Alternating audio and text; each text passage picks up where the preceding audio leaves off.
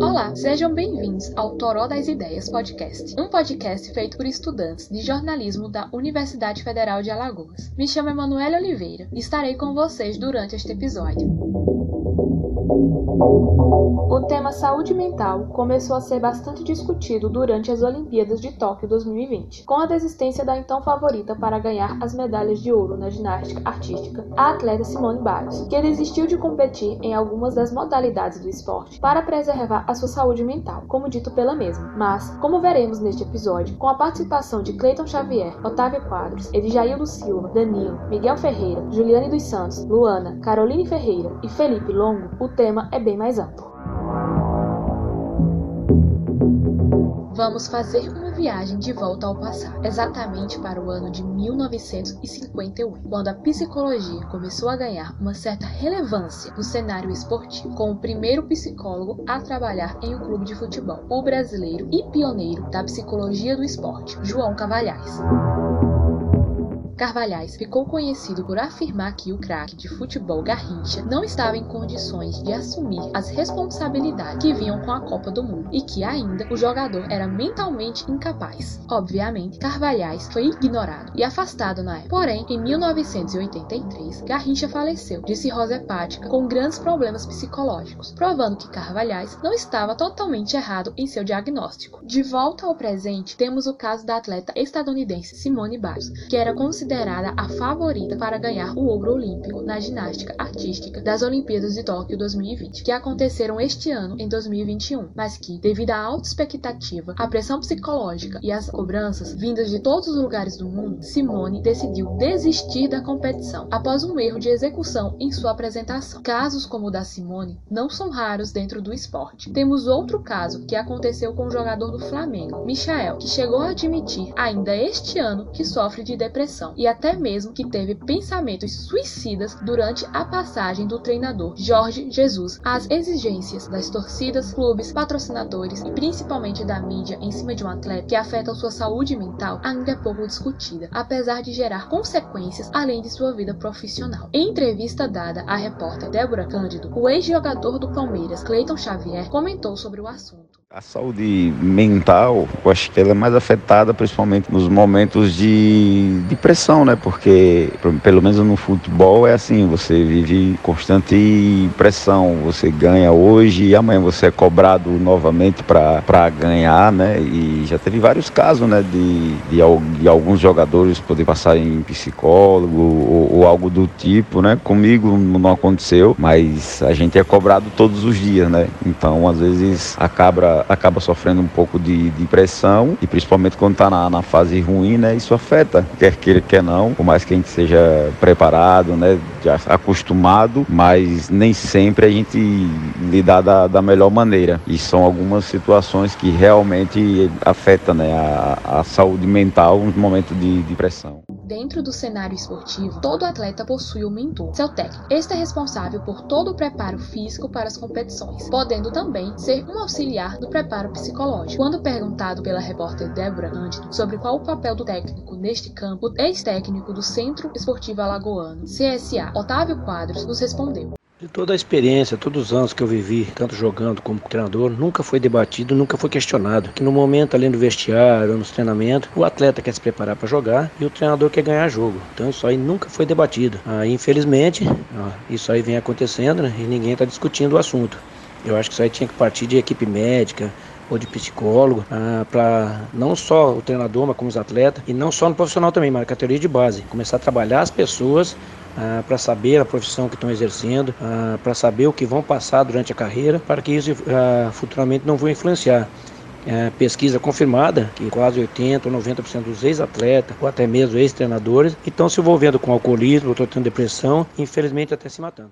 Apesar do pouco alcance midiático, o esporte amador não está livre dessa demanda. Como citado pelo ex-jogador amador Edjaildo Silva, que relatou à repórter Emanuele Oliveira, que apesar dos jogos não terem tanto alcance midiático, a pressão é similar, graças à grande proximidade do público com o time e à participação ativa dos patrocinadores durante os jogos. Outro exemplo do esporte praticado ao lado dos cliques rápidos da mídia pode ser falado pelo técnico lagense Danilo, em entrevista à repórter Lídia Carla Almeida. Eu vejo o papel do técnico do atleta de fundamental importância. Por muitas vezes, o técnico tem mais convivência com o atleta do que propriamente a família dele. Frustrações da vida, relacionamento, é, amizades, namoro, todas essas questões, geralmente o técnico está a par das situações. Se o atleta tem se alimentado bem, se o atleta tem descansado bem, se o atleta tem ido a uma festa, se o atleta tem é, treinado, o que é que tem acontecido na vida do atleta. Nessa questão, nós temos um papel importante para que ele possa ter um foco maior no seu objetivo, para que ele possa manter o equilíbrio mental. Independente de qual seja o cenário competitivo, é gerado pelas torcidas grandes expectativas sobre os jogadores, as quais podem gerar consequências na saúde e vida do atleta, como declara o psicólogo esportivo Felipe Longo, em entrevista à repórter Alqueline Matias. Quando a gente está dentro de um time, então a gente busca conversar para entender quais são os gatilhos uns, uns dos outros, né? Para a gente conseguir controlar isso. Mas quando esse estímulo vem de fora, aí fica um pouco, um pouco fora de mão. Né? Pode ser que um, gatilho, um comentarista faça um comentário que deixa a pessoa muito brava ou muito feliz. Agora, a tarefa do psicólogo é exatamente colocar isso como um fato que a, a pessoa ela não consegue controlar a fala do outro e a partir disso, o que, que dá para a gente fazer? Quais são as reflexões? E a partir dessas reflexões a gente vai puxando o, as novas atitudes possíveis, né? O, todo, toda essa parte de o que eu vou fazer em relação a isso. Porque ele não pode controlar a fala do outro, mas ele pode controlar a reação em relação a essa fala. O jornalismo esportivo é responsável pela maior parte dos comentários críticos, tanto positivos como negativos, voltados aos atletas durante as competições, chegando a criar heróis durante uma temporada, como acontecido com o jogador Gabigol, atacante do Flamengo, durante os Jogos de 2019 e recentemente com a ginasta Rebeca Andrade, um costume naturalizado entre a mídia esportiva que será comentado pela jornalista Juliane dos Santos.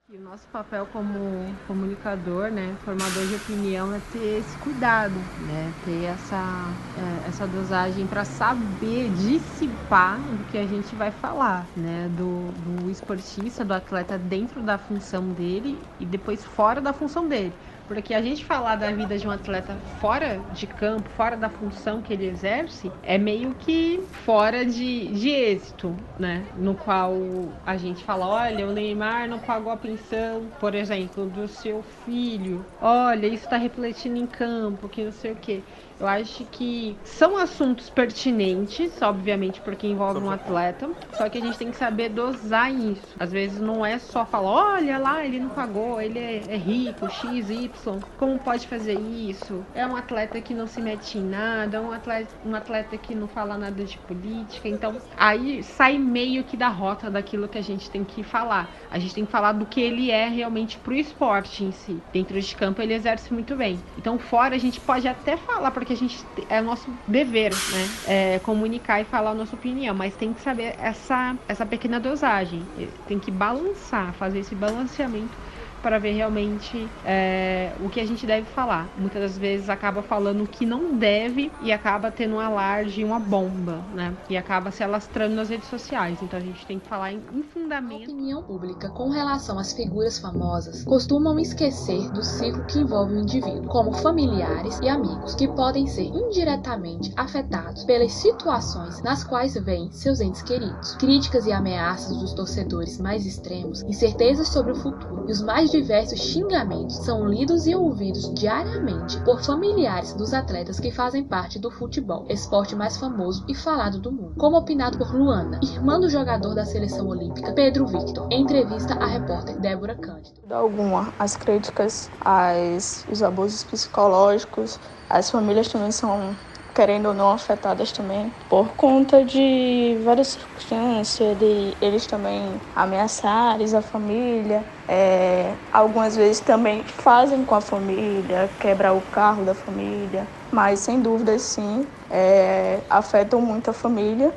E às vezes também né a família fica com medo que possa acontecer mas sem dúvida mesmo é, afeta muito a família e a família fica 100% preocupada A família é o principal ciclo social do ser humano, podendo ser a principal base de apoio de um atleta em meio às críticas de uma competição. Para entendermos um pouco mais sobre o assunto, trouxemos o psicólogo esportivo Miguel Ferreira. Depende muito do perfil do, do atleta, como eu disse. É claro, se a gente estiver falando de atletas infantis, eu acho que não é só fundamental, como é obrigatório a presença da, dos familiares e tudo mais nesse processo dele. Agora, quando a gente está falando de atletas de alto rendimento, assim, no contexto profissional, eu acredito que depende muito do atleta. Tem atleta que realmente ele, ele precisa ter o contato é, do parceiro, da parceira, do, dos pais, etc. Ele precisa, pelo menos, manter esse contato, por mais que seja distante, não seja realmente a pessoa estar ali do lado falando com ela, ele precisa manter esse contato. Mas isso não é uma regra absoluta. Tem, tem profissionais que preferem entrar num, numa atmosfera competitiva, eles entram num estado mental muito forte de pré-competição. E parte do ritual dele, desse processo, é ter essa introspecção, onde ele fica apenas com ele mesmo, pensando no que ele, no que ele quer produzir. Tem alguns que fazem meditação, como por exemplo o Kobe Bryant, antes de entrar no jogo, ele sempre fazia processos de meditação e ele não conversava com, com ninguém assim, da, familiar dele, antes de, de entrar no jogo. E aí ele fazia essa meditação e ficava se concentrando. E mesmo no vestiário ele não falava muito com o pessoal. E quando entrava no jogo, ele, ele jogava e tinha resultados excelentíssimos. Então, assim, depende muito assim do, do profissional e de que contexto estamos falando. Mas, sim, é algo importante, sim, em certa medida. Não é como se também, mesmo esse profissional que faz essa, essa introspecção, é como se em toda temporada ele não fosse ter contato familiar. E até porque esse contato familiar ele é sim importante para manter a saúde mental. Mas quando se trata de rendimento esportivo,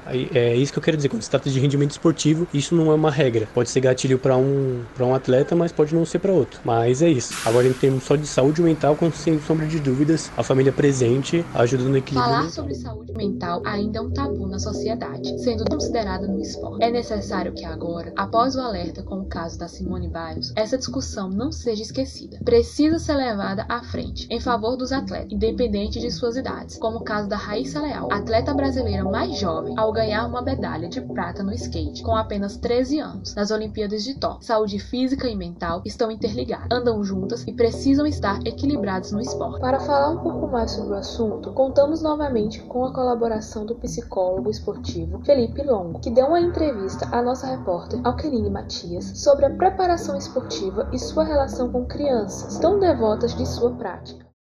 A criança, ela é uma esponja. Ela entra em contato com as culturas, com as pessoas e ela absorve. E ela só absorve, ela não tem ainda um senso crítico apurado, né? ela não faz reflexões apuradas. Ela está desenvolvendo ainda, a grande maioria delas está se desenvolvendo. E aí você parte para a adolescência, né? para a etapa seguinte, e tudo aquilo que ela absorveu vai começando a construir o senso crítico dela. Se você não tem um cuidado em relação a esses pontos, principalmente de como ela se relaciona com outras pessoas, com as derrotas, é, com as frustrações que vão acontecer, então você corre sérios riscos. Para finalizar nosso episódio, contamos com a presença da advogada desportiva Caroline Ferreira, entrevistada pela nossa repórter Alquerine Matias, para explicar como funcionam as leis que protegem e asseguram o cuidado com a saúde mental dos atletas no meio esportivo. Questão de abusos psicológicos entraria numa questão criminal. Então, a, a alternativa seria de denúncia ao Ministério Público, é, um registro de ocorrência, é, iniciar um processo. Para os atletas, é algo que as denúncias é, não são, diria que não são muito comuns porque acontece. É, já vi, inclusive, uma vez quando vazou, é, vazaram informações sobre atletas da, da, da ginástica que, que falaram que sofriam abusos psicológicos por parte de treinadores, eram todos menores de idade. Então, quando aconteceu, foi toda uma polêmica, não é algo muito comum. É comum de acontecer, mas não é comum de as pessoas é, a falarem abertamente sobre isso. Então, assim, não vou te dizer que a lei tem garantias específicas para o atleta, mas ela tem garantias em geral, no sentido de, de direito criminal mesmo. Não é exatamente a minha área de atuação, mas é, ele, eles teriam como acessando, que eu falei, acessando o Ministério Público e, e fazendo registro de ocorrência para esse tipo de coisa. O que tem específico para os atletas na Lei Pelé, que é a lei que protege os atletas especificamente, seria